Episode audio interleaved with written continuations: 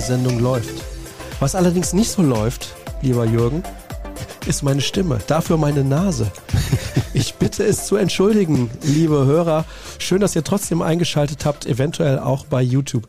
Wenn ich gleich husten muss, werde ich einfach diese rote Taste hier drücken, abhusten wie ein Elch und versuchen es rauszuschneiden. Mal gucken, wie wir das dann lösen. Erstmal versuche ich alles, damit ihr heute auch wieder eine tolle Folge bekommt und Jürgen sowieso. Der ist ja immer on fire. Und du hast mir gesagt, ich soll nicht so viel über Handball reden. Ich muss aber erklären, woher die Erkältung kommt. Ich bin nämlich in Griechenland gewesen beim Frauenhandball-Länderspiel. Wirklich die trostloseste Veranstaltung, die ich jemals gesehen habe. Also mit weniger Liebe kann man es nicht machen. Warum bist du da hingeflogen? Ja, weil Deutschland gespielt. Na gut. So, aber als die, also da waren 20 Zuschauer, Wahnsinn, wie in der Bezirksliga. Als die eingelaufen sind, gab es nicht mal Musik. Da liefen die ein und haben gedacht, was ist denn hier eigentlich los? Was ist das denn? Also die waren fast schon peinlich berührt. Naja, ist aber auch egal. Und deswegen bist du so verschnupft? Ja, ich bin dann zurückgeflogen und von Athen nach Düsseldorf und hatte dann da eine Reihe für mich. Da habe ich mich hingelegt und normalerweise bin ich jemand, der diese kleinen Düsen, die es da oben gibt, immer aufmacht, damit es ein bisschen frischer ist, damit ich mich nicht so warm und eingeengt fühle. Ich fliege ja nicht so gerne. Okay, da habe ich aber schon gemerkt, ah, ist eh frisch in dem Bums hier. Leg mich da hin, weil ich ja hatte drei Plätze für mich alleine. Und als ich dann aufwache, merke ich, boah, scheiß kalt hier in dem Laden. Wirklich, also richtig kalt. Und andere habe ich dann gehört, die auch gesagt haben, boah, ist aber kalt in dem Flieger dieses Mal. Ja gut, daher kommt's und in Kopenhagen war ich vorher und da war die Klimaanlage im Hotel auch nicht auszustellen lief er suboptimal. Du bist also grundsätzlich so. nicht so belastbar, möchtest du sagen, mit den oh, äh, klimatischen nein. Bedingungen Boah, in das, klimatisierten äh, Das würde ich nicht sagen. Ich glaube, wenn man dann noch wenig schläft, die Combo ist nicht ja, der beste. Ja, ja, ja. Kurz mal husten, erzähl mal was, Jürgen. Wie war ja. deine Woche? Ja, ich kann einfach, äh, ich kann das auch sonst für äh, andere Eventualitäten anbieten hier. Wenn ihr meint, ich soll einfach Sascha mal kurz wegdrücken, dann drücke ich auch den roten Knopf und dann hört ihr Schön. ihn gar nicht mehr. Meine Woche war durchaus gut. Ich bin äh, soweit zufrieden. Ich freue mich über den Frühling und mehr Sonne und mehr Licht am Tag. Ich, äh, das tut mir total gut. Ich kann das sehr gut genießen. Und äh, ja, wenn wir jetzt sportlicher werden wollen und schwarz-gelber werden wollen, dann war ja das Wochenende natürlich weniger prall. Ja. Ähm, dementsprechend äh, ja, war das mit, mit viel Arbeit verbunden, mit äh, einem Fußballspiel in Stuttgart, das ich so in dieser Form ja schon ein, zwei Mal erlebt habe, aber auch relativ selten. Es gab mal ein 4-4 gegen den VfB Stuttgart zu Hause. Ja, übrigens. Es gab mal ein 4-4 ah. gegen einen Club aus dem Ruhrgebiet, den wir hier nicht näher äh, benennen wollen. Also es war schon mal, ein, mal eine äh, knappe Niederlage in äh, Liverpool an der englischen Westküste. Spiele, die sich halt in kürzester Zeit oder in der Hinrunde gegen Werder Bremen vor einem Jahr gegen den Bochum. Ne? Also es gibt schon Spiele, die so mal kommen. Ja. Ich mir fallen sie alle wieder ein und das zeigt ja einfach, dass es äh, was Besonderes ist, weil sie sich irgendwie mehr ins äh, Gehirn eingebrannt haben als ein belangloses 2 zu 0 gegen irgendwen. Ich war da schon bei den BVB Handballfrauen, weil ich musste kommentieren und bin extra ein bisschen früher gefahren, damit ich in der Halle noch die Schlussphase gucken kann. Da waren da ja noch keine Zuschauer, weil war noch kein Einlass. Mhm. Unten am Kampfgericht waren Spielerinnen und welche aus dem Staff, die haben das auch geguckt, die letzte Minute. Also nicht die letzte Minute, sagen wir mal die letzten zehn. Es war eine lange letzte Minute. Ja, hör bloß auf. so. Und wir sitzen ganz oben und gucken auch. Tor fällt von Rainer, jubeln. Hm. Und ich bin mir immer noch nicht sicher, waren die unten schneller als wir oder waren wir einfach lauter beim Jubeln? Aber als dann das 3-3 fiel, hatte ich den Eindruck, sie waren unten schneller als wir mit dem Livestream. Hat mich auch richtig angekotzt, muss ich sagen. Also was für ein Drecksgegentor. Naja, kurz vorgeplänkel, weil wir haben ein paar nette und, wie ich finde, spannende Vorschläge bekommen. Am Wochenende absolviere ich den Mammutmarsch Ruhrgebiet über 55 Kilometer. Was denkt ihr, wie weit könnt ihr am Stück wandern? Also 55 Kilometer sind äh, nicht von Pappe. Das würde ich nicht mit Flipflops machen, das ist schon mal sicher. Ich habe ja ein paar Mal 42 Kilometer am Stück hinter mir gebracht. Aber nicht, nicht gewandert. Nee, nicht gewandert, sondern richtig gelaufen. Boah, man stellt sich das, also zum einen, ne, viele steigen für 50 Kilometer nicht mal äh, irgendwie ins Auto, wenn es nicht sein muss, ne? Die äh, bewegen sich gar nicht so weit, selbst wenn sie gefahren werden. Muss man ja auch mal dazu sagen. Das Ja. ist 55 Kilometer wirklich ein ordentliches Stück. Und das Ruhrgebiet, äh, wer hier zu Hause ist, weiß, das ist jetzt auch nicht an jeder Ecke flach. Ähm, also wenn es dann so. Das ne? denkt man, ist aber nicht so. Ja, wenn es so, was weiß ich, rund um Dortmund, Dortmunder Süden und so weiter, ne? Da muss man dann auch mal ein paar Höhenmeter noch machen dazu. Ähm, ja, ich würde mir das zutrauen. Ähm, aber ich habe äh, großen Respekt davor, denn äh, auch die Belastung Wandern ist, ist üppig und dadurch, dass man eben in Anführungsstrichen nur wandert und nicht läuft oder rennt, ist man natürlich auch nicht so schnell, sprich die zeitliche Dauer ist natürlich auch heftig. Das da geht ja wahrscheinlich dann an die, weiß nicht, zehn Stunden oder sowas da, wenn man das durchwandert. Ja, halt ohne Pause oder was? Ohne Jause, wie der Österreicher Ohne, sagen ohne, ohne Pause und ohne ja, ja, eine Jause muss es ja geben, sonst wirst du irgendwann richtig müde, aber Hungerast. mh, schlimm. Hast du mal einen gehabt? Werte. Hast du schon mal einen richtigen Hungerast gehabt? Nein, aber ich weiß, wer einen hatte und du auch. Ja. Ja, komm, du kommst auch aus dem Radsport. Ulle. Ja. Ja, sehr. Übrigens, herzlichen Glückwunsch an den Kollegen Moritz Casalet. Ich weiß nicht, kennst du Moritz Casalet? Äh, ja, vom Sehen, vom Namen. Ja, der hat vor einigen Jahren den sehr, wie ich finde, beeindruckenden Podcast zum Tod von Robert Enke produziert und damit auch einen Preis gewonnen. Und er hat jetzt wieder einen Preis gewonnen für den Podcast über Jan Ulrich aus dem vergangenen Jahr. Über äh, ja, den Radfahrhelden, glaube ich, Deutschlands überhaupt. Aber irgendwie 25 Jahre Toursieg oder was war das? Ne? Ja, Gab's genau. auch eine lange, lange Doku-Reihe in der, im NDR und so. Ja, genau. Und er hat auch einen Podcast darüber gemacht. Da ist er jetzt wieder völlig zu Recht mit einem Ja. Preis für ausgezeichnet worden. Und auch bei den internationalen Medienkollegen ist er in den Top 3 mit diesem Podcast. Also das kann man sich auf jeden Fall mal anhören. Ganz fantastisch und für viele, glaube ich, auch eine schöne Kindheitserinnerung, muss man ja auch dazu sagen. Für uns auch. Für uns auch? Ja. Ja, Jugend, Jugenderinnerung. Ja, Jugend. Ja, Ja, ist ja, richtig. Ja, ja, aber wir sind so jung. Ich Ja, dich. ja. Also, So, apropos Hungerast. Ja, genau. Also man muss da auf jeden Fall eine Pause machen. Ja. Boah, ich weiß nicht. Das sind ja dann 5,5 Kilometer pro Stunde, wenn du das in 10 Stunden gehst. Das ist schon happig. So am Stück würde ich vielleicht sagen. Müsste aber gut laufen. Also wenn wenn so viel Sonne ist, würde ich mich wahrscheinlich schwer tun. Du hast ja dann auch einen kleinen Rucksack dabei und das darf man alles nicht unterschätzen. Vielleicht 20 bis 25. Ich will nicht übertreiben. Du wahrscheinlich deutlich mehr. Ja, ich würde mir das schon zutrauen, auch wenn ich jetzt gerade nur wirklich nicht in guter Form bin. Hm? Nee. Glaubst du mir? Okay, ja, wenn du das sagst, glaube ich dir das mal. nur wirklich nicht in guter Form bin. Ähm, ja, aber das ist, äh, da hätte ich auch so viel Respekt vor, da würde ich sagen, äh, da, das mache ich nicht aus dem Stegreif. Also da Mhm. würde ich äh, dann vorher ein, zwei, dreimal üben gehen oder gehen üben. Je nachdem.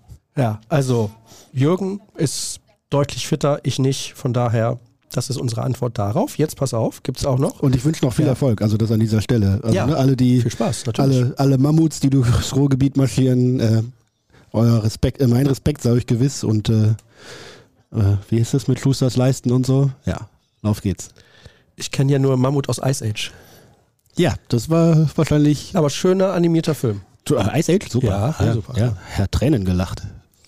Fürs Vorgeplänkel Final Four im Handball großartiges Event wäre das eine Option für den DFB-Pokal. Halbfinale und Finale in Berlin zu spielen. Sonnige Grüße aus der Kasernenstadt. Oh, was ist das denn?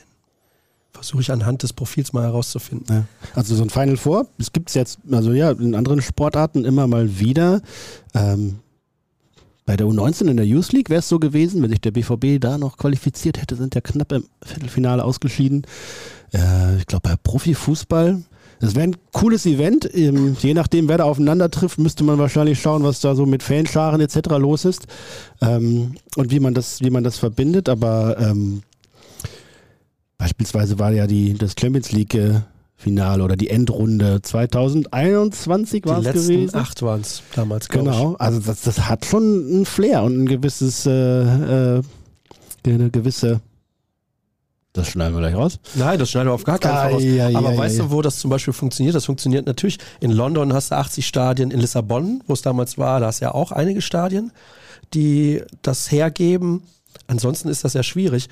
Aber wenn du es dann nur in einer Stadt machst, okay, DFB-Pokalfinale ist nochmal eine andere Nummer. Und ich glaube, in Wembley sind die Halbfinals, glaube ich, im englischen Pokal auch, ne? Schon in Wembley. Ja, ich meine das und ähm, ja, richtig, Liga Cup dann auch noch.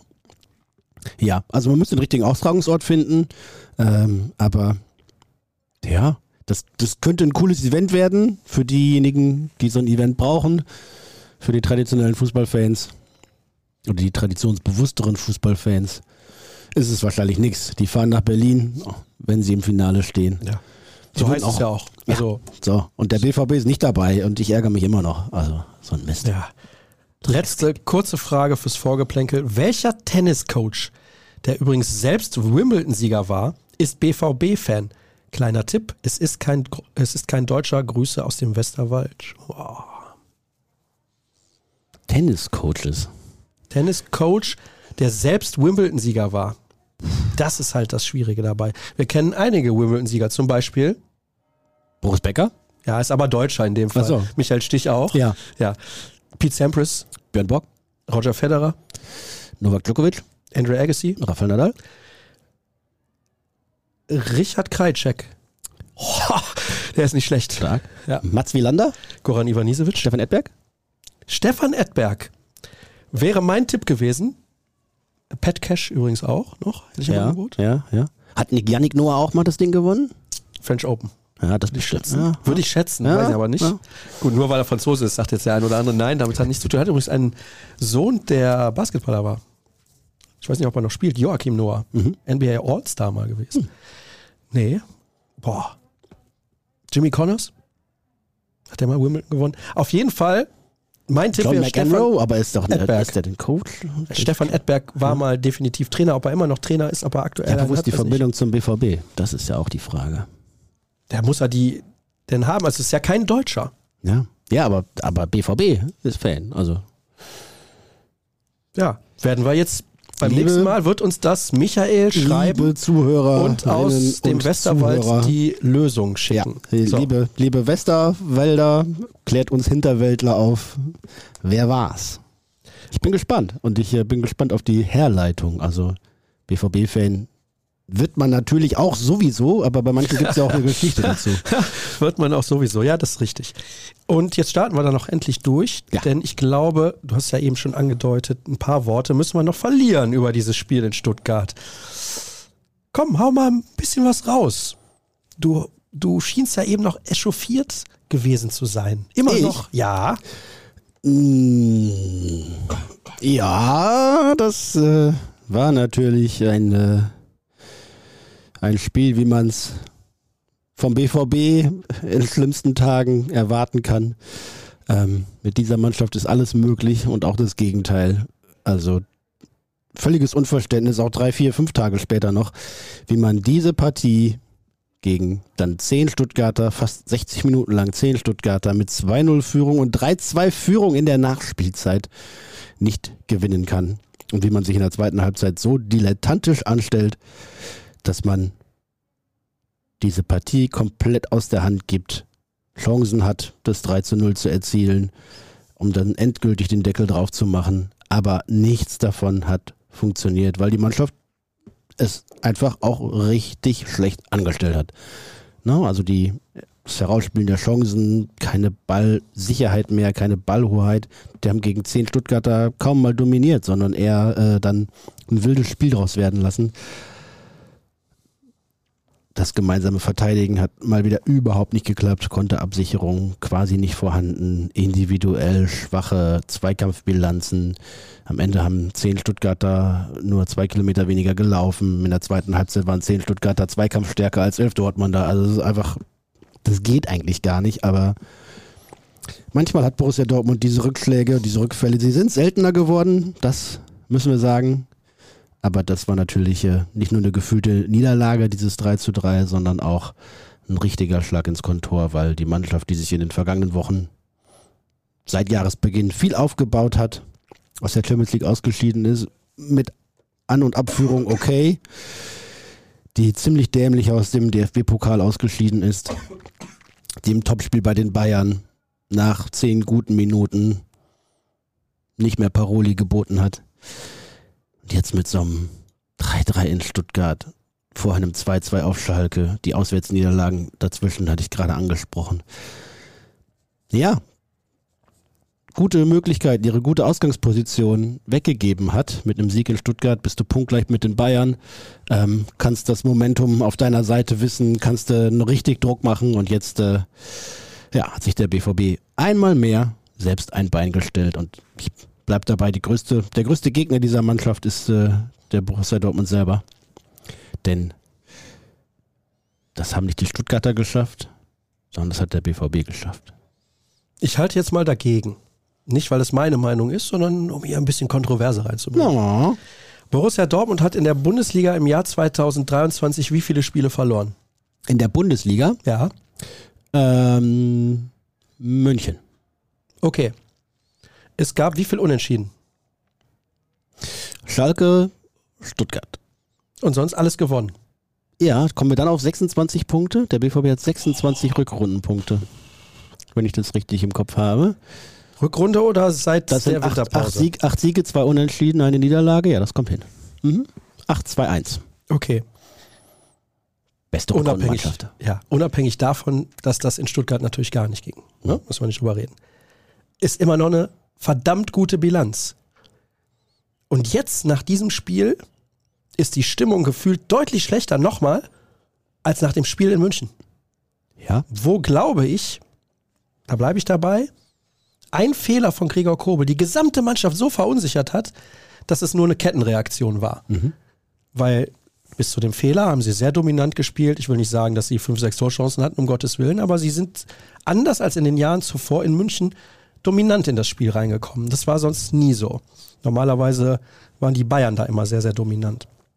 Okay, kann auch an der Taktik von Thomas Tuchel gelegen haben, wissen wir nicht. Aber die Bilanz ist, nochmal, eine Niederlage bei den Bayern. Da kann man verlieren. Hergegebene Führung in Stuttgart, hergegebene Führung auf Schalke. Okay, die sollte man beide gewinnen. Aber das ist eine Weltuntergangsstimmung, Wahnsinn. Ja, aber weil eben nicht nur zwei Punkte verloren gegangen sind, sondern auch der Glaube an diese Mannschaft, dass sie da auf dem Platz steht und wirklich um alles in der Welt mit Mann und Maus auf Biegen und Brechen diesen Sieg will, den sie ja nochmal in der Nachspielzeit sogar geschenkt bekommt, auf dem Silbertablett serviert bekommt und trotzdem wird da nichts draus. Das hat äh, Frust und Wut und Aggression ausgelöst und Enttäuschung, die ich auch in komplett nachvollziehen kann, denn äh, das war, ja, ein bisschen Borussia Dortmund der letzten zehn Jahre in a nutshell, also wirklich kompakt alles das, was man dieser Mannschaft attestiert. Sie ist teilweise hochbegabt, äh, richtig klasse besetzt, kann viele Tore schießen, aber ist auch immer dafür gut, äh, Tore zu kassieren, Führungen zu verspielen.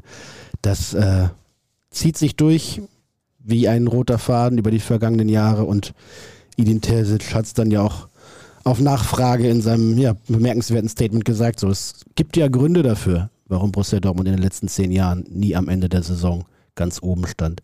Manchmal waren die Bayern übermächtig, ja, dann ist Platz zwei auch ordentlich, auch wenn man, wie Michael Zorg sagt, auf dem Westen Hellwig dafür nicht immer Applaus bekommt.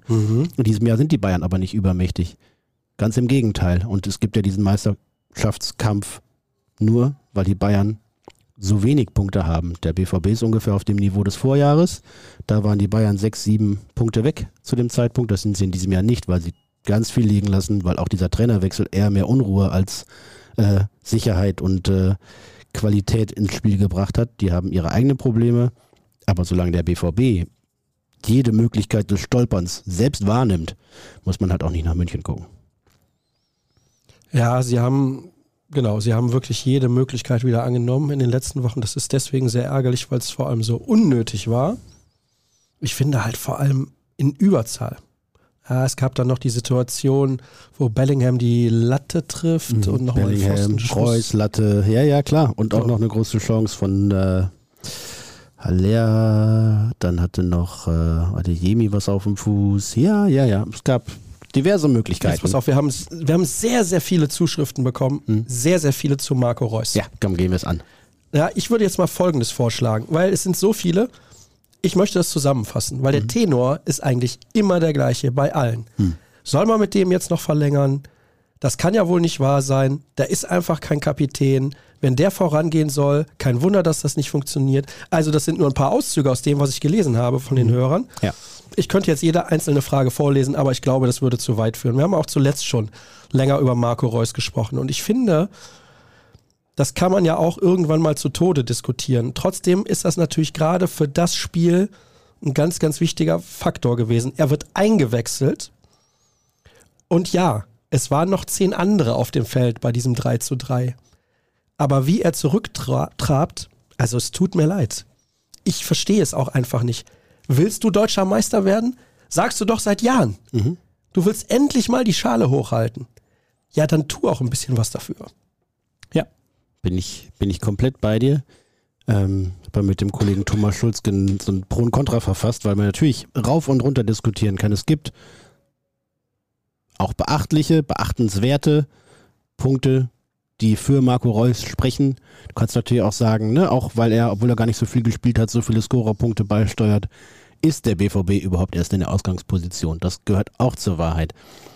Er übernimmt auch Verantwortung, wenn es um den Ball geht, ne? wenn er spielen kann, bietet er sich an, spielt seine Bälle, nimmt sich Freistöße, nimmt sich Strafstöße, ne? dann, dann ist er schon da. Aber im Spiel gegen den Ball ist das halt nicht. Und das äh, ist schon bedenklich, bemerkenswert äh, und auch sicherlich ein Punkt, der mit zu diesem immer wiederkehrenden Dilemma führt, dass der BVB seine PS nicht dauerhaft auf die Straße und erst recht nicht über die Ziellinie kriegt. Das ist so. Ähm, ich habe auch formuliert, Marco Reus ist dann jetzt, wenn man über seine nahe und unmittelbare Zukunft spricht, vielleicht eher Teil des Problems als Teil der Lösung. Denn du musst äh, in dieser Mannschaft was verändern. Damit haben Terzic und Kehl im vergangenen Sommer angefangen. Und ich glaube, mit Spielern wie Kobel, Schlotterbeck, ähm, Özcan im Zweifel, Brandt, hast du Leute. Riasson muss ich dazu noch nennen. Hast du Leute, und da kommen noch mehr dazu, die diese Gier eigentlich in sich haben. Bei Marco Reus ist mein Eindruck immer, dass ihn die Verantwortung, die Kapitänsbinde, die Gefahr, allein zu scheitern, schon so äh, bedrückt und manchmal erdrückt, äh, dass er dann nicht mehr aus seiner Haut rauskommt und seine Leistung abrufen kann. Gibt andere Kapitäne beim BVB, die spielen verletzt. Ja, Marco Reus irgendwie in der Situation wird in der, ich glaube, 63. Minute eingewechselt. Ja. Das heißt, er stand gefühlt eine halbe Stunde auf dem Platz und ist nicht mehr in der Lage, ins richtige Pressing zu gehen nach Ballverlust. Das kann ja nicht sein Ernst sein. Ja, da haben natürlich viele, also es ist ja nicht allein seine Szene, sondern sie ist nein, so sinnbildlich. Nein, ne? Das ist das Problem. Ja. Es ist sinnbildlich und man sieht dann, wie der Ball gespielt wird und ach, da ist ja Marco Reus und der trabt so ein bisschen hinterher. Mhm. Aber wenn wir jetzt, jetzt mal umdrehen wollen, wenn er ins Pressing geht, dann geht der Nächste ins Pressing und der und der und der.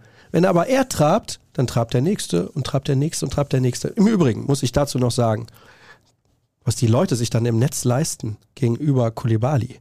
Es geht auf gar keine Kuhhaut. Das ist wirklich eine absolute Unverschämtheit. Habe ich auch gar kein Verständnis für. Und ich glaube, dir geht es genauso. Da spreche ja. ich auch für dich. Ja, das wollen wir gar nicht davon, weiter thematisieren, außer schämt euch und äh, ja. haltet die Klappe. Abgesehen davon, dass der Junge in der 45. eingewechselt wurde und noch nicht 100 Bundesligaspiele auf dem Buckel hat. Das war sein erstes. Ja, das kommt auch noch dazu. Und auch andere sind schon mal über den Ball getreten. Gregor Kobel unlängst bei einem ganz anderen Spiel und bei dem sagt jeder, er hat die Klasse. Es tut mir für Kulibali unendlich leid.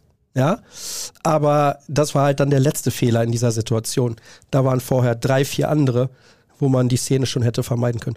Du ja. merkst, ich bin immer noch sehr aufgeregt, obwohl ich nicht mehr im Stadion war. Ja, es ist aber, ja, auch das gesamte Fehlverhalten der Mannschaft. Da geht tut Bellingham völlig übereifrig und überstürzt oben vorne rechts ins Gegenpressing äh, und äh, überhaupt nicht assistiert und überhaupt nicht kollektiv organisiert. Auf seiner Seite war Jamie Bino Gittens, der rannte schon nach hinten und wollte dann wieder nach vorne.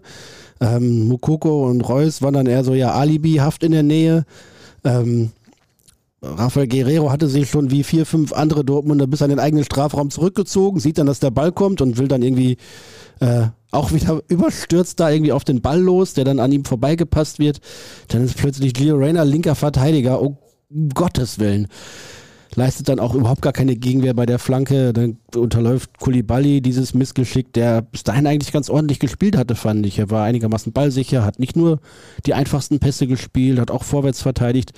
Ähm, aber das ja, passiert ja halt. Ne? Er hatte mit einer Flanke gerechnet, die Richtung 5-Meter-Raum geht, war falsch orientiert, haut über den Ball. Ob es vielleicht auch noch am Rasen lag, keine Ahnung. Auf jeden Fall, ja, in dieser Szene, ja, kam alles zusammen, aber es war auch symptomatisch, dass alles so zusammengekommen ist.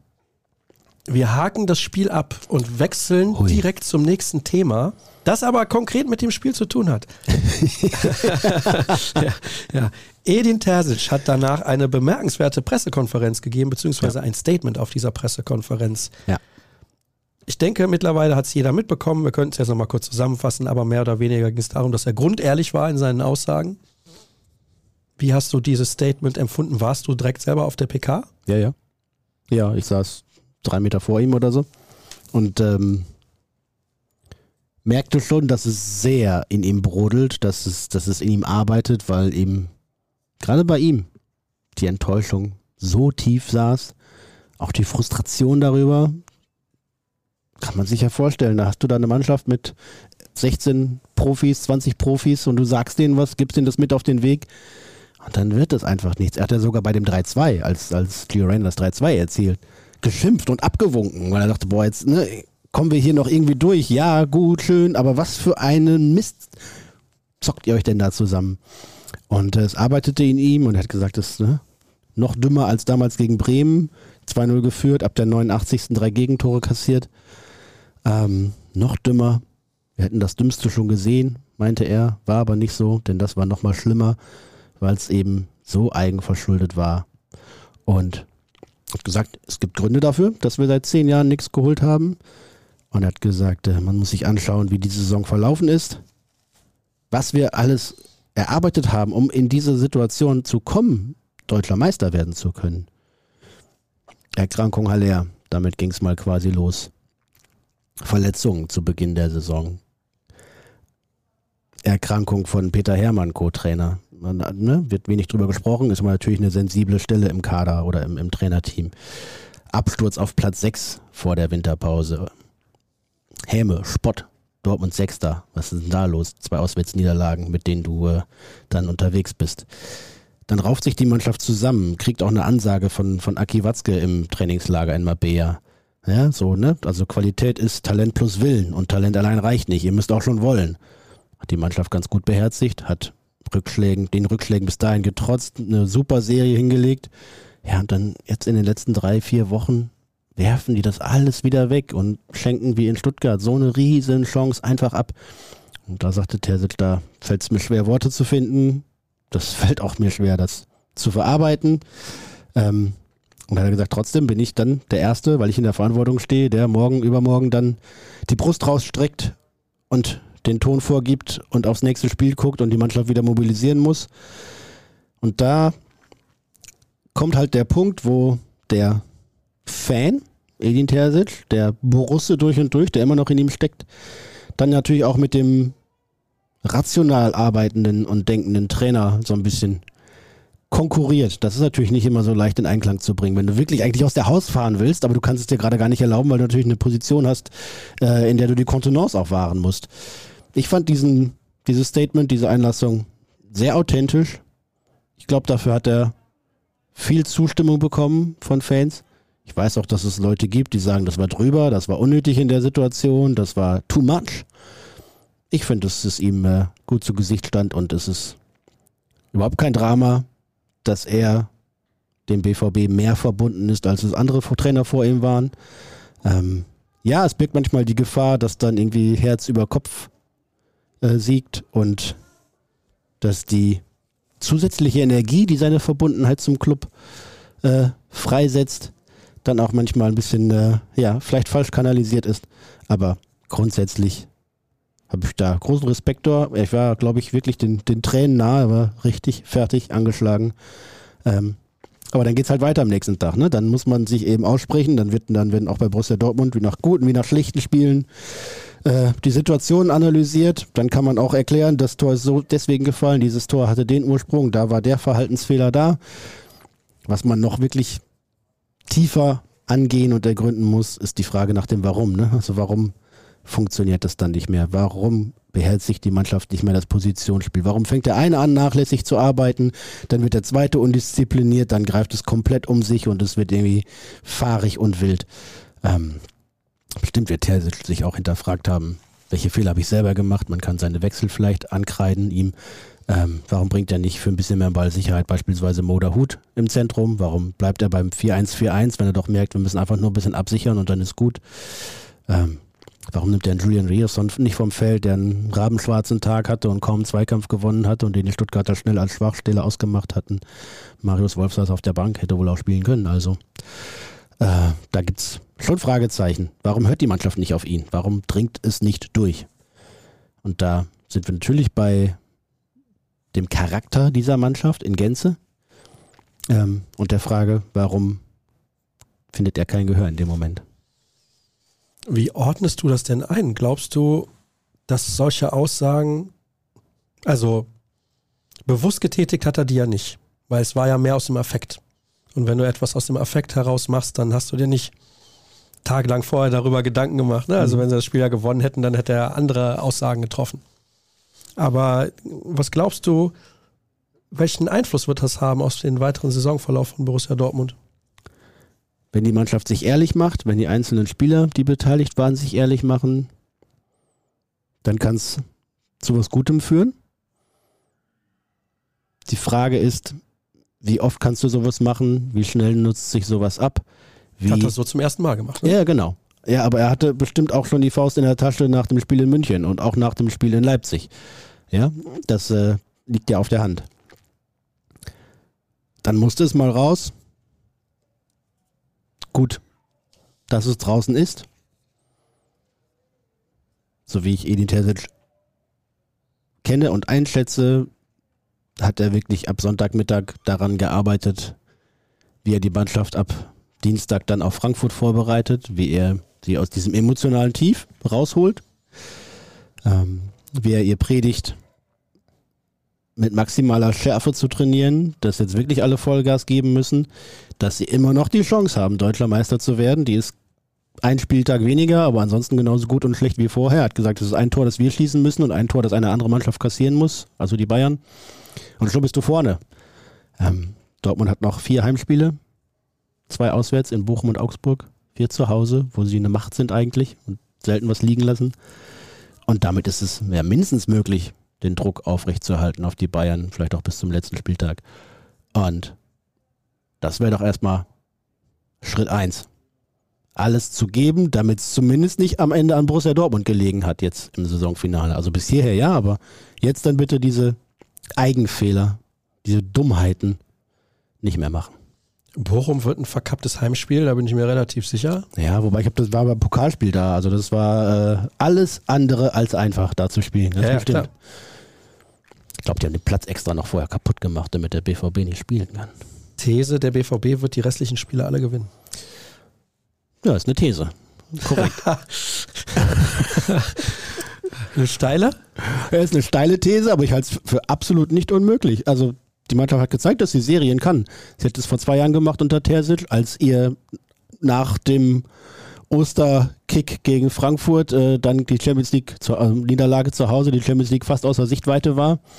Ähm, und dann hat sie eine Siegesserie hingelegt und ist äh, noch klar in die Königsklasse gestürmt, hat den DFB-Pokal gewonnen. Da hat sie gezeigt, dass sie das kann. Sie hat das auch zu Beginn des Jahres gezeigt mit den zehn Spielen ohne Niederlage, die ich eben angeführt hatte. Ja, das ist ihr zuzutrauen. Allerdings ist ihr auch genau das Gegenteil zuzutrauen. Inwieweit hat diese PK die Aussagen von Sebastian Kehl im Interview mit uns nochmal, glaube ich, bekräftigt oder hat er vielleicht deswegen nochmal andere Aussagen getätigt? Ich weiß jetzt nicht ganz genau, wann mhm. das Interview stattgefunden hat. Das wirst du mir jetzt am, sagen. Ja, ja, am Montag, Montagnachmittag, Spätnachmittag.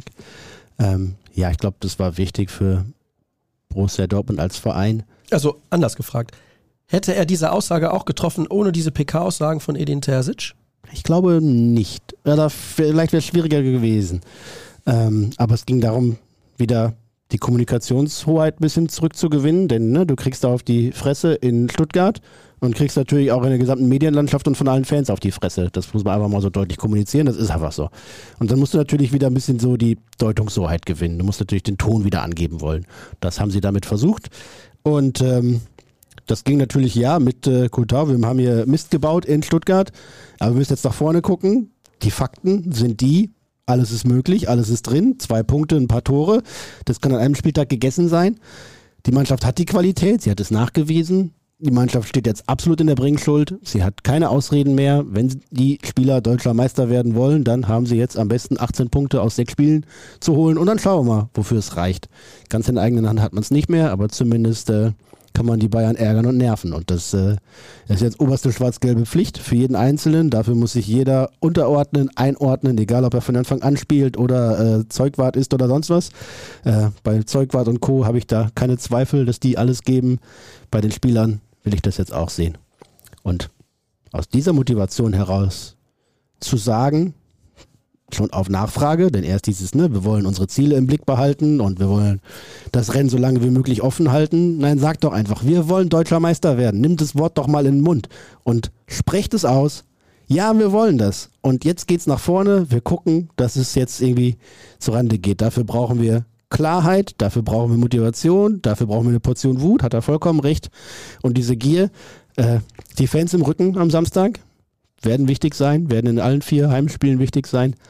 Ähm, und dann kann es noch gelingen, deutscher Meister zu werden. Und dann fragt auch, oder andersrum, dann würde niemand fragen, ist das jetzt verdient oder unverdient oder was. Wenn du am Ende der Saison die meisten Punkte hast, dann bist du deutscher Meister und das ist dann immer verdient. Ich habe getwittert, ein bisschen spöttisch natürlich auch. Frech bist du. Mich überrascht, dass viele anscheinend positiv verwundert über die Aussage von Sebastian Kehl sind, dass der BVB jetzt Meister werden will. Was soll er sagen? Wir möchten jetzt gerne Zweiter werden? Ja, genau, das eben. Diese Eindeutigkeit und diese, äh, dieses Commitment für dieses Ziel, das hätte ich mir schon eher gewünscht. Diese Verbindlichkeit. Also dir kommt denn, das deutlich zu spät? Mir kommt das deutlich zu spät, denn ganz im Ernst, was willst du denn als Sportler? Willst du denn möglichst gerne Zweiter werden? Da bin ich ja völlig bei dir. Also du hast die Chance, deutscher Meister zu werden und das weißt du seit drei, vier Wochen, weil die Bayern schwächeln und bei dem BVB die Punkte quasi von selbst ins Nest gefallen sind. Ja, dann musst du doch auch das maximal Mögliche anstreben und nicht nur sagen, wir wollen maximal ambitioniert sein. Ja, das maximal ambitioniert mit Verlaub ist auch die TSG Hoffenheim. Ja, oder aber, Hertha. Ja, oder die oder die Berliner Hertha. Ja, wobei ja bei denen Entschuldigung, musste an der Stelle sein. Ja, gerade kurz herzlich mitlachen. Nein, aber dann sag doch einfach, wir wollen deutscher Meister werden. Das hilft doch auch. Ganz im Ernst, es hilft doch jedem Einzelnen für sich die Ziele klar zu definieren und sie auszusprechen. Umso leichter werden sie erreichbar. Das ist ja jetzt irgendwie äh, auch nicht viel mehr als äh, Küchenphilosophie, aber es ist doch Fakt. Sag einfach, was du willst und dann versuchst du es zu erreichen und sag nicht, ja, wir würden gerne das Rennen möglichst lange offen halten. Wenn ich das Rennen möglichst lange offen halten will, dann schaffe ich genau das wahrscheinlich. Ich halte das Rennen möglichst lange offen. Das ist gut. Ja. Ziele dann, aussprechen. Ja. Rums. Was man erreichen will, klar definieren. Ja. Und plötzlich wundern sich alle. Borussia Dortmund will deutscher Meister werden. Sah am Samstag gar nicht so aus. nee, also, nee. Nee. Nee. nee. Möchtest du noch weitere Äußerungen tätigen zum Interview, das Sebastian Kehl bei uns gegeben hat?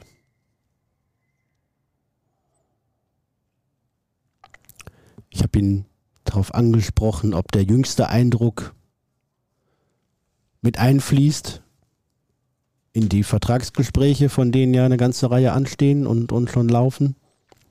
Er hat das verneint, er hat gesagt, einen klaren Blick auf die Geschichten, da macht ein einzelnes Spiel nichts aus. Wir wissen, was wir an den Spielern haben, wir wissen auch, was wir nicht an ihnen haben. Die Spieler wissen, was wir an ihnen schätzen, sie kennen unsere Einschätzung, sie kennen das, wie wir sie bewerten. Ähm, und dementsprechend macht das keinen direkten Einfluss aus. Er hätte aber auch sagen können, ähm, ich muss unseren Kapitän mal in Schutz nehmen. Der war ja, äh, alle waren schlecht, er auch, aber äh, nicht als einziger und er ist jetzt nicht der Sündenbock. Das hat er aber nicht getan. Ähm, hat ihn jetzt nicht explizit in Schutz genommen. Ich das bin, hört man so gar nicht übrigens, ne? Ja, relativ wenig, ne?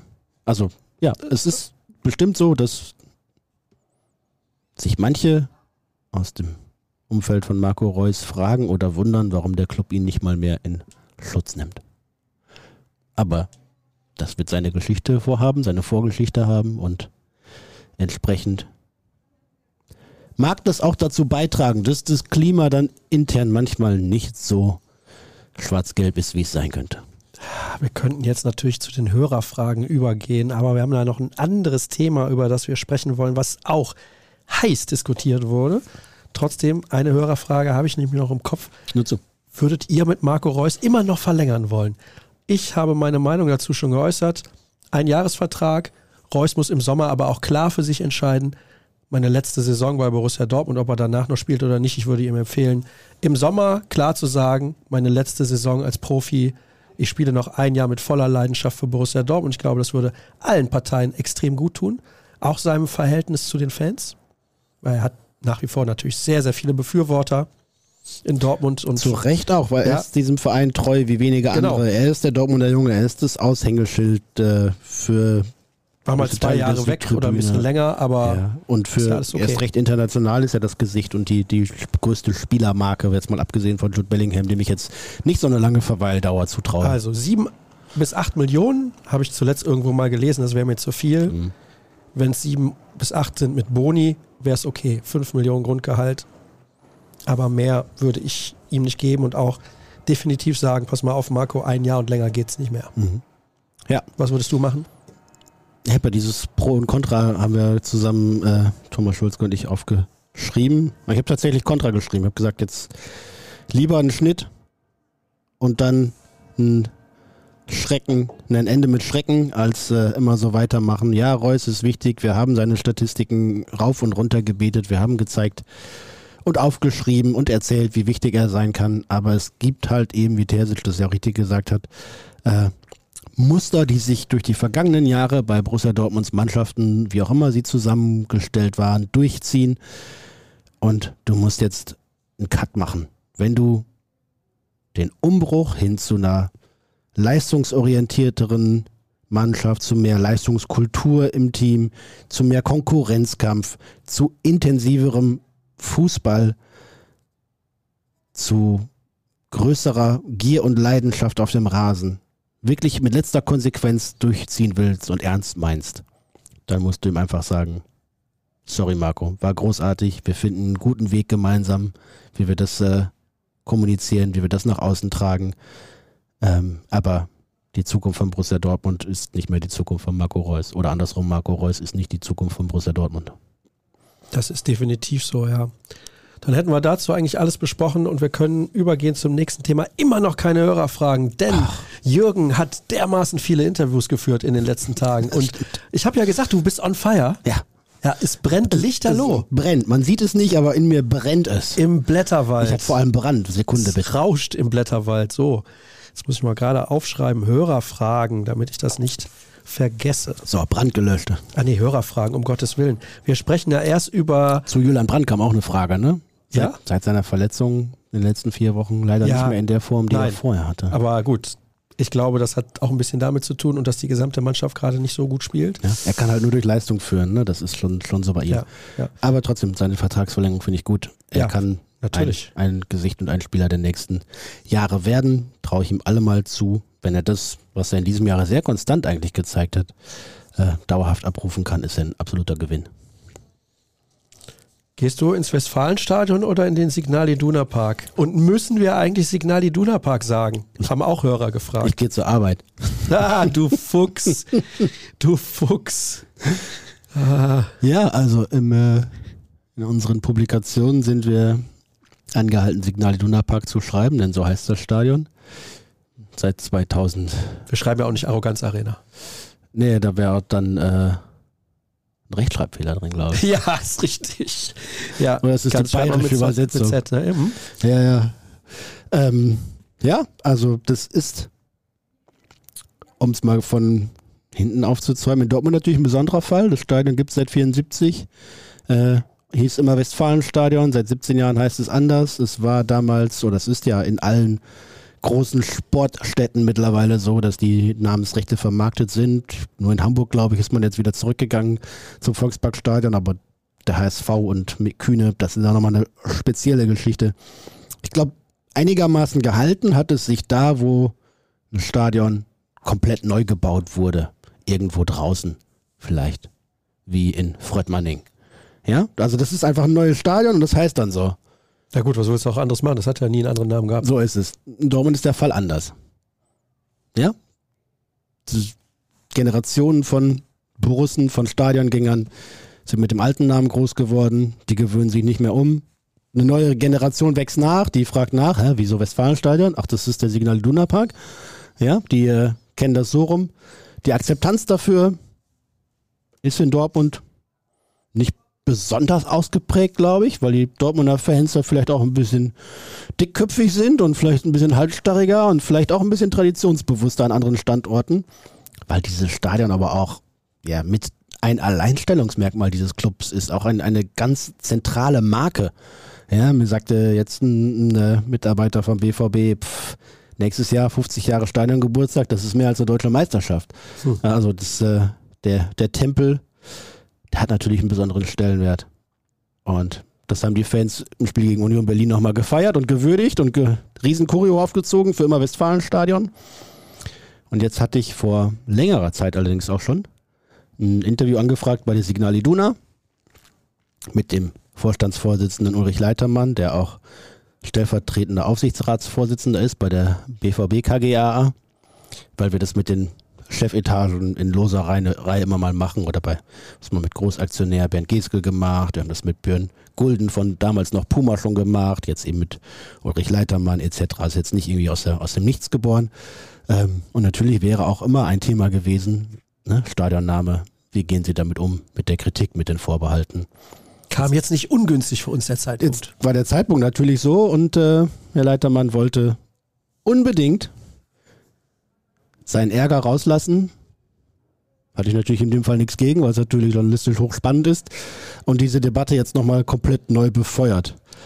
Ähm, es war nicht so, dass ich irgendwie da, habe ich schon gesehen, ich hätte irgendwie nur Stichworte gegeben und mich da äh, zum Lakaien gemacht. Ich glaube, das äh, sieht kaum einer so.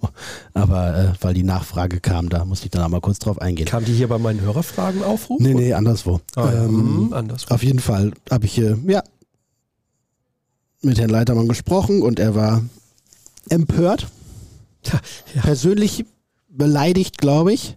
Sein Eckbüro hier äh, da im südlich der Stadt, der Innenstadt, da zwischen Westfalenpark und Stadion, Eckbüro mit bester Sicht auf die großen gelben Pylone des Signal Iduna Parks. Ähm, und er fand das überhaupt nicht gut. Er hat auch gar kein Verständnis dafür. Seine Argumente.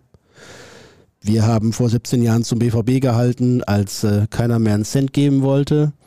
Wir sind seit fünf Jahrzehnten treuer Sponsor und Partner von Borussia Dortmund. Äh, der Club ist Anteilseigner.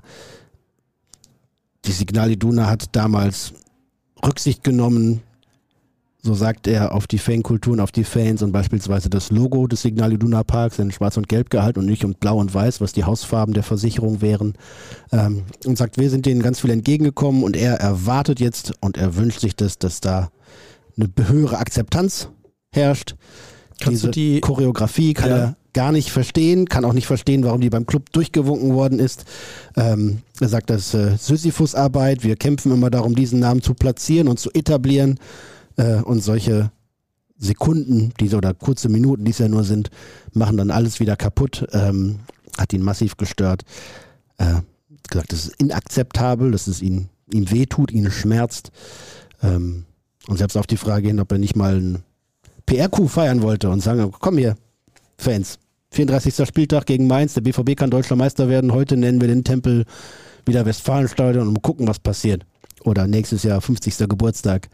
Da äh, feiern wir mal wieder im Westfalenstadion. Wäre für den Sponsor nett gewesen. Ivonik hat das mehrere Male gemacht, die Brust freigegeben, mhm. wenn du mhm. dich erinnerst, ne? für mhm. irgendwelche akuten, ja. aktuellen Aktionen. Aber nee, äh, er sagt, die Fans haben diesen Tag verspielt oder die Chance vergeben.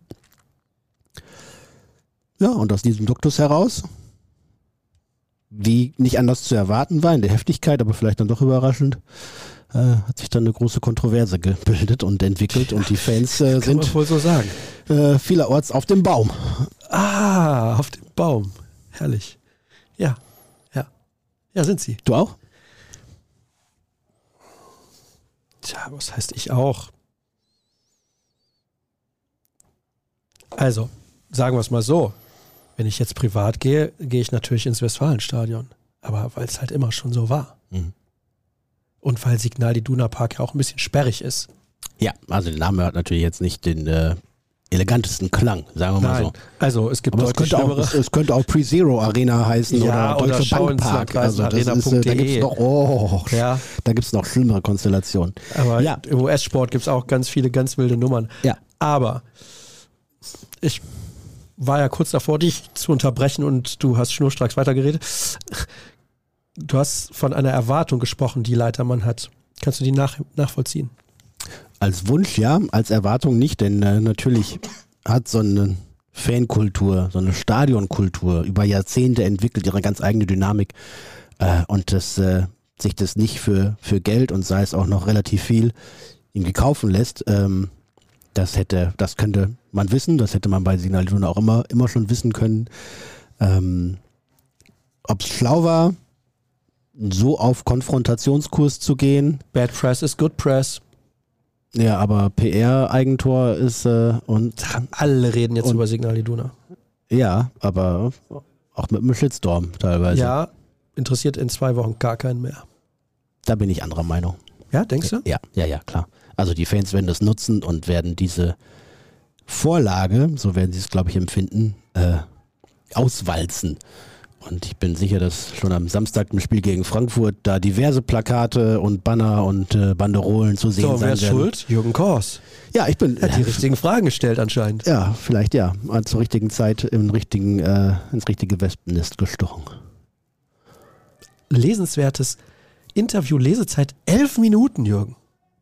Ja, besteht ja aus viel mehr aus das. Ne? Also, wie gesagt, ist ein Vorstandsvorsitzender von einem 5,5 Milliarden Konzern, ähm, der natürlich als, als Finanzexperte zu diversen Themen auch eine Meinung hat und die auch erklärt, der beispielsweise, das werden Fußballfans oder viele Fußballfans gerne hören, sagen, 50 plus 1 eigentlich nicht verhandelbar, da stehen wir klar zu. Der sagt, das internationale Financial Fair Play ist eine Lachnummer. Der aber auch sagt, wenn wir Champions League spielen wollen, wenn Borussia Dortmund Top 10, Top 12 in Europa sein will, dann können wir das nicht mehr mit den Gegebenheiten von vor 20, 30 Jahren. Also wenn ich mithalten möchte international, dann muss ich mich auch ein Stück weit öffnen. Dann brauchen wir Geld, dann brauchen wir auch Investoren für die Bundesliga, dann müssen wir ein Stück weit auf deren Interessen zugehen, um eben das Geld dafür einzusammeln, um wettbewerbsfähig zu sein. Er sagt, Fußball ist äh, dann auch auf dieser Ebene eine rein wirtschaftliche Veranstaltung. Wer mehr Kohle hat, der kann bessere Spieler kaufen, kann sie länger halten und dementsprechend ist er sportlich stärker. Trotzdem ist der BVB nur zwei Punkte hinter den Bayern und wie ich es ihm da gesprochen habe, auch, ne, war ja auch nicht 600 Millionen schlechter als Chelsea. Ne? Also Borussia Dortmund muss sein Spiel spielen. 50 plus 1 ist überhaupt nicht verhandelbar. Ob Investoren in die deutsche Fußballliga kommen, müssen wir mal abwarten. Dass die Börse gleichzeitig Fluch und Segen ist, also die Börsennotierung, haben wir auch, glaube ich, mehrfach schon besprochen. Das eröffnet Möglichkeiten, die andere nicht haben, verpflichtet aber auch zu Transparenz und Einhaltung von Regularien, von denen andere frei sind. Ja, und dann ist da halt noch die Sache mit dem Stadionnamen. Dieses Interview, wie gesagt, gibt es auf unserer Internetseite zu sehen. Schaut bitte gerne rein unter ruhrnachrichten.de slash bvb. Und im Übrigen folgt uns auf den sozialen Kanälen sehr gerne at rnbvb bei Twitter, Jürgen unter at Jürgen Kors folgen, mir unter at Sascha Staat. Gibt auch gerade noch ein Abo-Angebot noch. Ah ja. glaube ich noch. Ja, genau. ja. Für, für ganz wenig Geld einfach mal reinschnuppern. Kostet nicht viel und bin zuversichtlich, dass es euch gefällt, was ihr auf ruhrnachrichten.de findet und dann eben lesen könnt hinter Bezahlschranken. Unter anderem dieses Interview mit dem Kollegen Leitermann, der mit dem Vornamen genauso heißt wie der Radfahrer, über die wir eben gesprochen haben. Jan, nein, er ist Ulrich. Na gut, fantastischer Karlauer an der Stelle. Soll ich noch einen, rein, einen, einen dazu? Also Ja, komm. mein, mein, äh, mein, äh, mein Mittlerer ist großer Fan der äh, Band Deine Freunde. Tolle, tolle Musik, äh, gute Jungs. Ähm, einer von denen heißt Flo und der wurde für so ein Interview in der ähm, Kinderzeitschrift auch gefragt, wie er denn, wenn er seinen Namen selber aussuchen würde, äh, sich denn nennen würde. Hat er gesagt, Papier? Also, hä? Wieso Papier? Ja, dann wäre ich Flohpapier. Hm. Vielleicht zu Recht noch eine Kinderzeitschrift. Das ist super. Ich habe Tränen gelacht. Ja, da muss jetzt erstmal ein Ja, muss ich mich erstmal sammeln an der Stelle, Kollege Delling, sammeln Sie sich. Boah, Stellen nee, Sie eine nein. Überleitung her, mit Nee, der keiner gerechnet hat. Ja, genau. Ja, Günther. Ja, die. Frisur ist ähnlich. Nein, hör auf damit. Ich war jetzt, boah, ich war viel zu lange nicht beim Friseur, aber Ja. hatte keine Zeit. Ja. Maniküre, Pediküre auch nicht, oder was hier? Mal? Demnächst Maske? Sauna und Wellness. Mhm. Wellnetz. So, jetzt pass auf. Ja. Hörerfragen und da Okay. gerne nochmal der Hinweis, wenn ihr mir bei Instagram eine Frage stellt, es hilft nicht, wenn ihr mir ein Foto schickt in diesem Kästchen. Dieses Foto kann ich nicht öffnen. Und es ist ja auch ein bisschen der Sinn der Sache, dass ihr kurze und knappe Fragen stellt. Das dürft ihr auch gerne bei Twitter tun. Ihr dürft es auch gerne bei einer Frage belassen, da habe ich auch nichts dagegen. Und dementsprechend, ja, da kam der Huster, den ich nicht haben wollte die ganze Zeit, verflucht nochmal. Dementsprechend bitte nur in diesem Kästchen antworten, auch keine privaten Nachrichten schicken. Ich kann das dann nicht alles zeitgleich öffnen. Es geht leider nicht.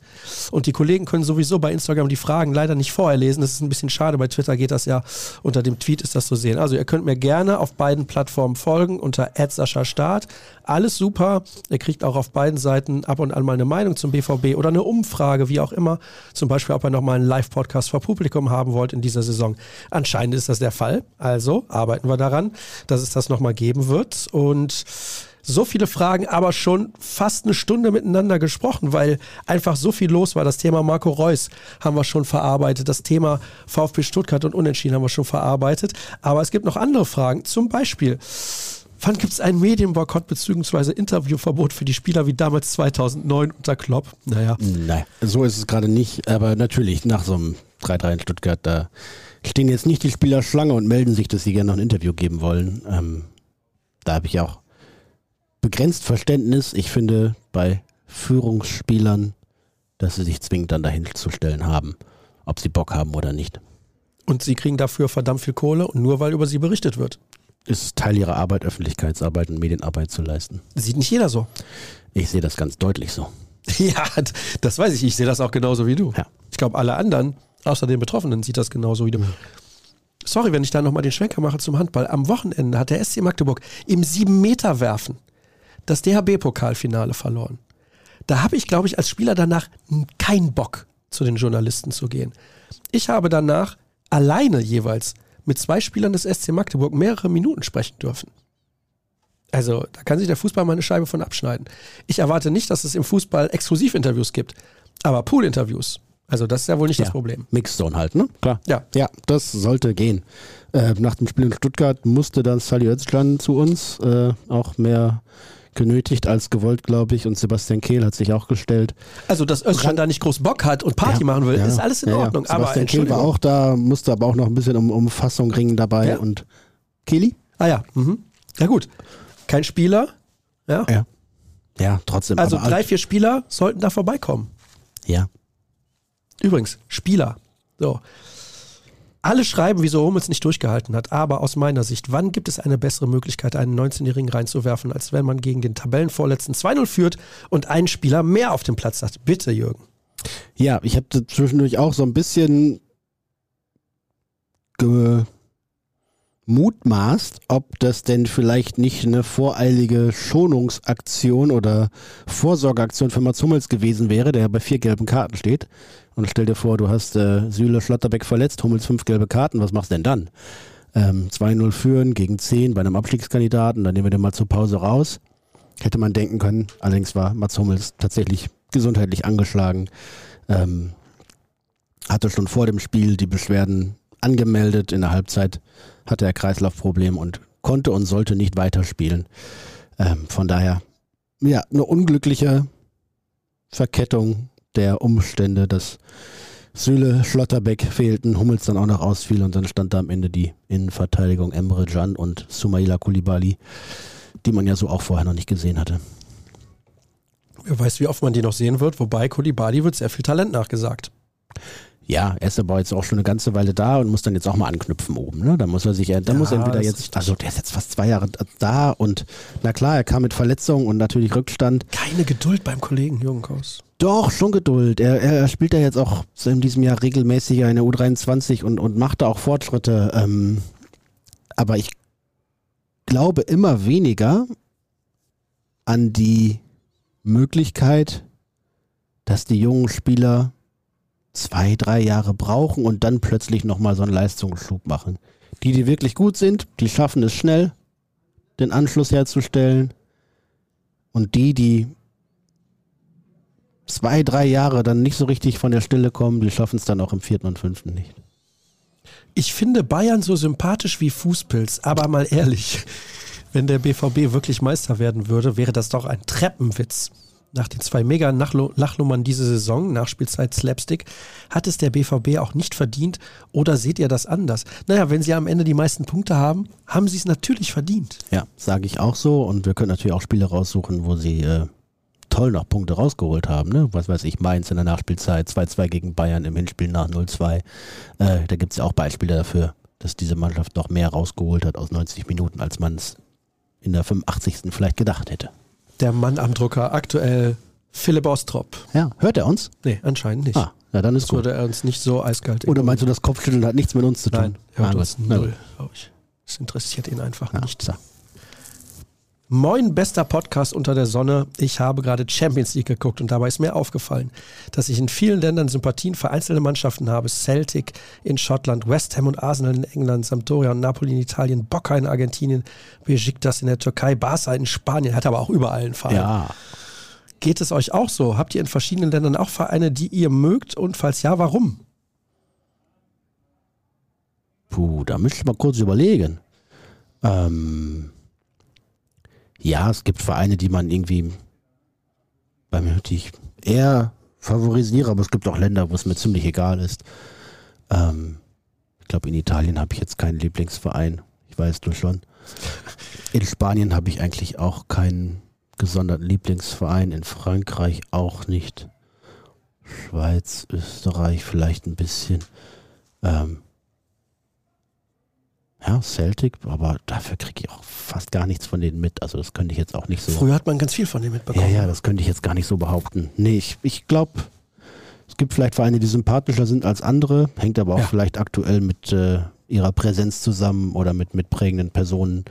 Ähm, aktuell. Nö. Wüsste ja. ich nicht so viele. Und bei dir alles außer Lazio? Genua noch. Aha. Ja, ist das FC Genua oder? Ja, das FC Genua. Ja, ja. Oh ja, da bitte ich doch drum. Ja, was Sampdoria ist ein Fusionsverein. Aus Samp und Doria. Ja, fast. ähm, und zwar gibt es den Stadtteil Sampierdarena. Mhm. Und ähm, was war nochmal mit Doria? Da ist irgendjemand. Doria war aus dem, aus dem berühmten Song mit der Andrea Doria. Ja, mhm. Andrea Doria, mhm. kann man natürlich auch so sehen. Jedenfalls, ähm, die zwei Vereine sind fusioniert, ich glaube 1948 will mich aber nicht festlegen. Ja, müsste mhm. so sein. Genoa ist schon sehr, sehr alt und neunfacher italienischer Meister tatsächlich. Fehlt noch eine Meisterschaft, um diesen Stern auf dem Trikot zu bekommen. Werden sie nie schaffen, aber. Mhm. Ja, Schalke war ja auch schon mal deutscher Meister. Ja, ist richtig. Aber nicht neunmal, sondern. Oh, das weiß ich nicht auswendig. Ich glaube siebenmal. Fünf, sechs hätte ich jetzt gesagt, ja. Ich glaube siebenmal. Siebenmal zu viel. Nein. Und früher hatten die das verdient. Interessant. Mahlzeit Sascha, Mahlzeit Jürgen. Warum muss man eigentlich immer 90 Minuten dieses Pressing spielen? Kann man in solchen Situationen wie nach dem 2 zu 3 nicht einfach den Favre Ballbesitzfußball runterspielen, statt wie jedes Mal weiter offensiv? Siehe auch gegen Bremen. Ja. Interessante These. Ja, ich, ich, ja, gegen Bremen haben sie nicht mehr offensiv gespielt im nee, Spiel, da, haben sie, da haben sie gar nicht mehr gespielt. ähm, äh, ja, ich, ich erwarte eigentlich auch von einer Mannschaft, von einem Kader mit dieser Qualität, mit auch vielen, auch vielseitigen Spielern und äh, mit einem Trainer und eigentlich der Nummer zwei in Deutschland, dass sie eigentlich mit dem Fingerschnipsen in der Lage sein müsste, taktische Systeme zu wechseln, äh, Herangehensweisen zu verändern ähm, und das dann am besten einheitlich und nicht drei Pressen, zwei stehen im Mittelfeld und fünf versuchen zu verteidigen. Das geht dann in selten gut. Soll ich noch mehr dazu antworten? Nee, ich denke okay. nicht, das reicht aus. Ja gut, sonst gib mir ein Zeichen. Vor mehreren Tagen berichteten Medien, dass Daniel Stolpe internationale Kommunikation PR zu RB Leipzig wechselt. Wird es zur neuen Saison einen Nachfolger für seine Position geben? Wenn er weg ist, bleibt er nur noch Sascha Fligge als Mediendirektor. Ja, ist korrekt. Also Daniel Stolpe, der Leiter Kommunikation, glaube ich, war und internationale PR beim BVB. Ja, ja genau. Hm? Wechselt nach äh, Leipzig zu RB als Chief Media Officer äh, zur neuen Saison. Und beim BVB werden dann ein, zwei Stellen neu besetzt und ein bisschen umstrukturiert. Das ist korrekt. Ja, da wird es ja dann irgendwann Personalmeldungen geben, was das angeht. Wird kommen. Hallo ihr zwei, wie viele Punkte braucht es, um die Schale zu holen? Naja, jetzt noch 18. Je mehr es sind, desto größer die 18, Chance. Ne? 18 ja. werden 18. reichen. Komm, 18. 18 reichen nicht. Also guck dir an, was die Bayern da zusammenstolpern. Die werden doch auch noch was liegen lassen. Ja. Jetzt in Mainz am Samstag zum Beispiel. Oh, Bo Svensson im Sportstudio gesehen? Nee, Sehr sympathischer Typ. guter Tipp. Ja. Ja? Kannst du dir nochmal angucken. Ja. Ein gutes Interview. Mainz auch. Also seine Antworten. Mainz kann man sich auch angucken in dieser Rückrunde. Also Thema Vorgeplänkel, wi- witzige Zweitligisten der Geschichte. Spielvereinigung Erkenschwick, Mhm. BV 08 Lüttringhausen. Du sagst mir, in welcher Stadt Lüttringhausen liegt. Dortmund? Nein, Remscheid. SG Union Soling. Ha. Ja, guck mal. SV Babelsberg und, Ja. passt auf, Barmbek-Uhlenhorst. Das ist Hamburg. Ja, Barmbek. Meine lieben. Unterschiedsjournalisten. Ich habe früher noch SV mal den SV Meppen in der Ja, mit zweiten Rainer Liga noch Raufmann und Marco Müri als Spielmacher der Jawohl, Finne. richtig. Mhm, stark, ne? Mhm. Und auf der Stehplatztribüne spielte die Blaskapelle Emsland. Boah, SV Meppen, wirklich legendär. Gibt bestimmt noch andere Zweitligisten. Jetzt Der FC Remscheid auch noch. Gehen sie ja leider wieder runter aus der dritten Liga, die Meppener. Ja, das stimmt. Wir haben immer gesungen, die Deppen, die Deppen, die kommen alle aus Meppen. Ah, du warst da am Wochenende in der Kurve? Nein, Ja, ich dachte schon. früher, früher, früher, als ich noch mich zu äh, beleidigenden Gesängen habe hinreißen lassen. Oh, vor zwei Jahren ist aber nicht früher. Ja? Früher, So. am, früher am Tag. Genau, da wurde noch früher angeführt. Meine lieben Unterschiedsjournalisten, wisst ihr, wie eng Philipp Laux und die Spieler zusammenarbeiten? Ist er auch psychologisch für die gesamte Mannschaft zuständig oder nur individuell für die Spieler? Ähm, ja, und beides. Ähm, Philipp Laux verbringt mehrere Tage in der Woche äh, am Trainingsgelände und führt Gespräche durch, Beratung durch, äh, analysiert, kanalisiert, fokussiert, versucht die Spieler dabei zu unterstützen, dass sie ihre bestmögliche Leistung bringen. Natürlich, wie er auch dann auch selber sagt, ist das jetzt nicht immer schwer messbar. Ne? Also und dann kommt immer die Journalisten mit dieser Mentalitätskacke. Ähm, stimmt ja auch, aber natürlich kann man auch daran arbeiten, psychologisch sich auf Stresssituationen einzustellen, in schwierigen Situationen den Fokus zu behalten, Erfolg zu kanalisieren oder zu kanalisieren, damit man Erfolg bekommen kann ähm, in Einzelgesprächen, vielleicht auch mit der Mannschaft und so zu sehen, dass Stück für Stück das Mindset, um mal diesen Begriff zu benutzen, Mindset. ähm, ja, auf Erfolg programmiert ist. Da gibt es immer mal wieder Fortschritte, die man, glaube ich, auch erkennen kann bei dem einen oder anderen. Und wie wir leidvoll erfahren haben, auch immer wieder Rückschritte. Hier wird übrigens geschrieben, wie steht ihr zu der Aussage des Signal Iduna-Chefs? Ich verstehe ihn, als es uns wirtschaftlich nicht gut ging, waren wir froh, die Millionen zu bekommen und jetzt trampeln wir Fans auf denen rum. Für mich ist das Stadion selber Heimat, die Menschen, egal was draußen drauf steht. Das ist auch eine interessante Aussage. Ja, ähm, wenn wir nochmal darauf kommen, es gab äh, in die eine wie auch in die andere Richtung, also mehr Kontra, aber das sind natürlich auch die, die sonst auch laut sind. Ne? Das muss man natürlich auch, auch Mhm. einordnen. Ähm, aber die äh, Zahl der pro Leitermann Kommentare und Rückmeldungen war geringer, ganz bestimmt. Ähm, teilweise differenzierter, aber das lag wahrscheinlich auch an, an den Emotionen bei dem einen oder anderen. Ähm, aber ja, natürlich ist das jetzt auch nicht äh, völlig aus der Luft gegriffen. Es ist vielleicht taktisch unklug und äh, kommunikativ nicht äh, kein schlauer Schachzug, aber es heißt ja nicht, dass seine Argumente völlig von der Hand zu weisen sind. Wer holt die nächste deutsche Meisterschaft für den BVB? Die Männer oder doch die Frauen? Ich setze auf die Frauen. Äh, Frauenhandball oder Frauenfußball? Nee, das wird hier nicht genannt, sonst wäre meine Ein Ah. Antwort natürlich relativ deutlich. Die Frauenhandballerinnen Frauenfußball, ne? im gesagt. 2025 werden deutscher Meister werden. Okay, ja, gut. Ja, bis dahin schaffen es die, die Männer auch Fußball. Bis 2025 werden die Männer mal deutscher Meister? Die haben jetzt 23, 24, ja, in den nächsten drei Jahren schaffen es mal. Ja, aber die Frauen werden danach ständig deutscher Meister. Also die Handballerinnen. Ja. Und bis die Fußballerinnen mal deutscher Meister werden, die sind bis 2025 gar nicht in der ersten Liga. Nein, das ist das rein faktisch nicht möglich. Und dann ist der VfL Wolfsburg aufgrund von Alexandra Popp, BVB-Fan übrigens, durch mhm. und durch. Ja, und äh, hier aus der, aus der Gegend, die junge Gebelsberg. Mhm. Wusstest du? Ja, gut. Du bist in, natürlich Witten, in Witten geboren, aber auch nur zur Welt gekommen. Ne? Bist aber auch informiert. Und Beruf? Tierpflegerin. Sehr gut. Dass man sowas weiß, ist aber auch. Ja, es liegt aber auch am Beruf. Also, ja. dass man sich merkt. Also, Steuerfachangestellter hätte ich mir jetzt wahrscheinlich nicht gemerkt. Nee, nee, das stimmt.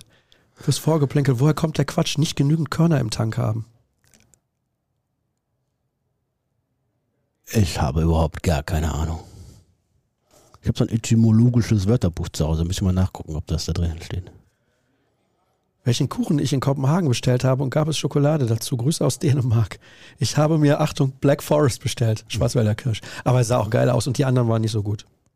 Sah nicht so lecker aus. Es gab dazu einen Saft. ja, ich bin kein Kaffeetrinker. So. Die Umfragen zu Reus sind entwürdigend und gleichen einem Tribunal. Boah. Fantastisches Wort. Ja, aber damit, also damit muss er umgehen können. Ich weiß, dass bei einem anderen äh, Blatt die Auswertung ungefähr so 20 zu 80 gegen ihn ausgegangen ist. Bei uns war es so 30 zu 70. Boah, ist aber auch schon ordentlich. Das sagt schon was, ne? Also ja. da sind wir jetzt, na klar, über Sündenbock äh, und er gerne gerade immer auch dafür gewählt. Aber es ist auch schon jetzt äh, kein, kein Zufall mehr. Nee, mit Sicherheit nicht. Fahrer aus Athen zum Match gegen Frankfurt gab es, was gibt es in Dortmund neben dem BVB noch anzusehen? Fußballmuseum könnte man sich angucken. Fußballmuseum auf dem Florianhoch. Ja, Florian. Westfalenpark. Uh, Westfalenpark. Zoo. Ja. Warst du mal im Dortmunder Zoo? Regelmäßig. Früher. Ja, schön. Jetzt sind die Kinder ein bisschen größer. Jetzt sind die gibt ein Schwein, das heißt Herbie. Also Herbert. Hm. Wusstest du nicht, ne? Hm. Und das die war's? haben zwei Löwen, die heißen Lollek und Bollek, das hätte ich dir sagen können. Nein, ist Doch, das so? Ja? ja, klar. Wer die Patenschaft damals übernommen hat, weißt du. Äh, Klavi und Dirk. Nein. Flo und Cedric? Nein, nicht von uns, vom BVB. Ja, ja. Ja. Ja. Ja, Hinz und Kunz. Ja, ja, ja ich komme gerade nicht drauf. Ja. Ja. So, hier kommen noch ein paar Fragen rein wer in seiner Prime besser war. Das können wir doch aber hier nicht übernehmen. Das kommt doch hier von, von dem Kollegen da bei Twitter, der das heute gar nicht geschrieben hat. Vielleicht hat er es wieder übersehen. Tut mir leid. Und da konnte ich auch nicht diese. Da gab es doch irgendwas. Ja, da, da gab es was, aber das ist ja geklaut. Ja. Rückennummer-Edition, wer ist die größere Legende? Komm. Aber ich erwarte ui, das ui, ui. demnächst wieder von dem Kollegen, der das immer geschrieben hat. Nummer 5, César oder Kehl? Ah, Kehl. 17, DD oder Heinrich? DD. 9. Lewandowski oder Koller? Lewandowski. 10. Möller oder Rositzky? Möller. 6. Sammer oder Bender? Oh, der ist schwer. Puh, als Spieler Sammer. 7. Reuter oder Libuda? Oh, der ist nicht einfach. Man glaubt es ja nicht, aber Stefan Reuter ist einer der Rekordspieler bei Borussia Dortmund, ne? nach wie vor. Also ja. es gibt nicht viele, die so oft für Borussia Nein. Dortmund äh, gespielt haben. Äh, da ist ja, glaube ich, auf vier oder fünf oder sowas da. Also gerade mal von, von Mats Hummels überholt, der an weiten Fällen auch vorbeigezogen ist bei den Pflichtspielen. Ähm, ja, dann sage ich jetzt einfach Libuda, klar. Acht Zorg oder Gündogan? Zorg. Elf Reus oder Emmerich? Emmerich. 15 Hummels oder Cola? Hummels. 18 Ricken oder Shahin? Schein. 1 Tilkowski oder Weidenfeller? Puh. Weidenfeller. Vier, Freund oder Wörns? Freund. Wörns hat nicht für Schalke gespielt. Deswegen mein Mann an der Stelle. So, ich gehe jetzt hier nochmal die Fragen durch, ja. die wir noch bei Instagram haben. Ein paar hatte ich schon genannt. Ja. Also nicht, dass ihr euch wundert, dass keine Fragen drangekommen sind. Und ich konnte auch bei weitem nicht alle Fragen stellen. Über 100 Fragen haben uns diesmal wieder erreicht. Aber wir hatten so viele andere spannende Themen. Ja, deswegen haben wir das ein, ein bisschen strukturiert ne? und die, die Pflichtthemen quasi schon mal vorweggenommen, in der Hoffnung, euren Fragen damit auch schon mal vorwegzugreifen. Habt ihr die Doku zum Anschlag schon gesehen? Ja, habe ich gesehen. Ich bin ja Teil davon. Ja, das hab ist richtig. Habe ich mit meiner Familie angeguckt, die hier. Wo zu sehen übrigens, für alle, die es noch gucken wollen? Ja, Sky. Ich habe es noch nicht gesehen. Sky, der Anschlag, Angriff auf den BVB. Wahrscheinlich ja auch on demand zu sehen. Ja, dauert so 91 Minuten. Wirklich Kompliment an die Kollegen Braukmann und Co. Äh, ist ein richtig gutes Stück geworden. Spannend, nicht nur für Fußballfans spannend, aber für Fußballfans natürlich nochmal im Besonderen. Wie war das für dich, da nochmal drüber zu sprechen? Äh, das ist ja schon fast ein Jahr her und da ähm, habe ich mich tatsächlich zur Vorbereitung noch mal ein bisschen eingelesen und Sachen wieder vor Augen geführt. Ähm, ich war ja sehr, sehr indirekt nur betroffen. Also ich war ja maximal teilweise Augenzeuge. Ähm, das war kein Problem. Aber mir ist natürlich dabei nochmal bewusst geworden und jetzt auch mit den Aussagen der Spieler, die ja vielleicht so offen und, und äh, emotional wie bislang selten darüber gesprochen haben, ja, was das für ein, für ein krasses Erlebnis war. In der Rückschau hat dann schnell im, in den äh, Gedanken und in den Schlagzeilen so der, der Zwist Tuchel-Watzke die äh, Hoheit übernommen. Aber dass da knapp 30 junge Menschen um ihr Leben gefürchtet haben und das zu Recht, äh, ist dabei immer ein bisschen in den Hintergrund gerückt. Das war gut, das nochmal nach vorne zu zerren. Es war ja auch kein Anschlag auf den Mannschaftsbus, wie viele. Nein, nein, das war ein Anschlag haben. auf die Spieler, klar. Ja. Also nicht der Bus sollte beschädigt werden, sondern die nee. Spieler. Absolut. Von mhm. daher könnt ihr da sehr, sehr gerne reinschauen und nicht nur Jürgen Kors lauschen, sondern auch vielen anderen ich Kollegen. Ich habe aber auch nur 30 Sekunden oder so. Also ich bin jetzt keine, Stundenlang da gesessen keine, und am Ende 30 Sekunden. Ja, so ist es halt beim Film. Also ich der Oscar dem, für die beste Nebenrolle geht definitiv an Jürgen ja, Kors. mit dem Autor auch noch gesprochen und der sagte, oh ja klar, wir hätten auch da 3x90 oder 3x60 machen können, aber am Ende ja, sollte es ein 90 Minuten werden. So, was macht ihr nach dem Spielen? Arbeiten, Kneipe oder nach Hause? Ja, arbeiten. Natürlich, immer noch arbeiten. Ja, ich arbeiten. Nicht, aber du. So. So wie der Kollege Kiska, der aus der Regie winkt und winkt. Ja, wir sind gleich fertig. Äh, Kevin, gute Frage. Du hast ja eben hier diesen Staubwedel, ne? Warst du bei mir am Schreibtisch? Ja, noch ah, nicht ganz. Ah, dann, also so lange hast du noch und dann hören wir auf. Findet ihr die Anzeigentafel im Westfalenstadion eigentlich auch unglücklich platziert? Für mich nicht, aber da sollen doch auch noch neue dazukommen. Und sind da nicht auch schon neue und größere? Es ist aber auch nicht so leicht. Naja, da musst du auch mal erstmal einen Platz finden, wo du keinem die Sicht verdeckst. Das ist richtig. Starker Podcast, weiter so, jede Woche eines meiner Highlights. Warum eines? Grüße aus Koblenz. Gerne zurück. So, Grüße wir haben Koblenz. so viele Fragen noch gehabt. Da ist dieses Foto, das ich natürlich nicht öffnen kann. Ja. Und ansonsten kümmern wir uns jetzt, äh, ich um die Arbeit und du um deine Gesundheit. Ja, genau. Ich merke nämlich gerade auch. Bevor du gedanklich und auch stimmlich so langsam, aber weg versinkst. Sicher definitiv über der Grenze. Ja. Nochmal herzlichen Dank für die vielen Fragen. Sorry, dieses Mal war thematisch so viel geboten, dass wir definitiv, also ich habe vielleicht 30 Prozent der Fragen diesmal mit reingenommen bitte ich zu entschuldigen. Einige, also die ganzen zu Marco Reus habe ich im Prinzip zusammengefasst, haben wir ja, ausführlich ja. drüber gesprochen. Über Kehl und Terzic ja. haben wir ausführlich gesprochen. Genau. At Jürgen Kors bei Twitter, at rnbvb, at Sascha Start bei Twitter und Instagram, ruhrnachrichten.de. Jeden Morgen um 5 Uhr gibt es BVB Kompakt und am Wochenende natürlich wieder unsere große Live-Show zum Spiel gegen Eintracht Frankfurt. Das soll es gewesen sein. Euch eine schöne Zeit. Bis nächste Woche. Tschüss. Tschüss.